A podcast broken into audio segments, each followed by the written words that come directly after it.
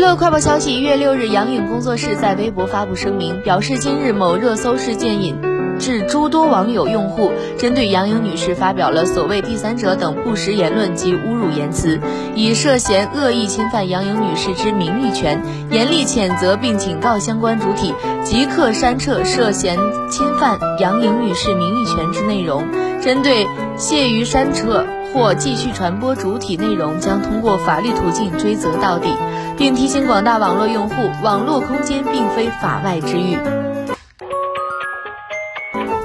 一月六日，相声演员栾云平在微博发文表白：“我是朱锁锁的粉丝。”不久后，倪妮在这条微博下评论表示：“朱锁锁可以拥有德云社的 VVIP 相声套餐大礼包吗？”栾云平回复：“您平汤了。”据悉，由刘诗诗、倪妮主演的电视剧《流金岁月》正在热播，倪妮在剧中饰演朱锁锁。粉丝评论：“姐就找她要票，锁锁可真有你的，我觉得可以。”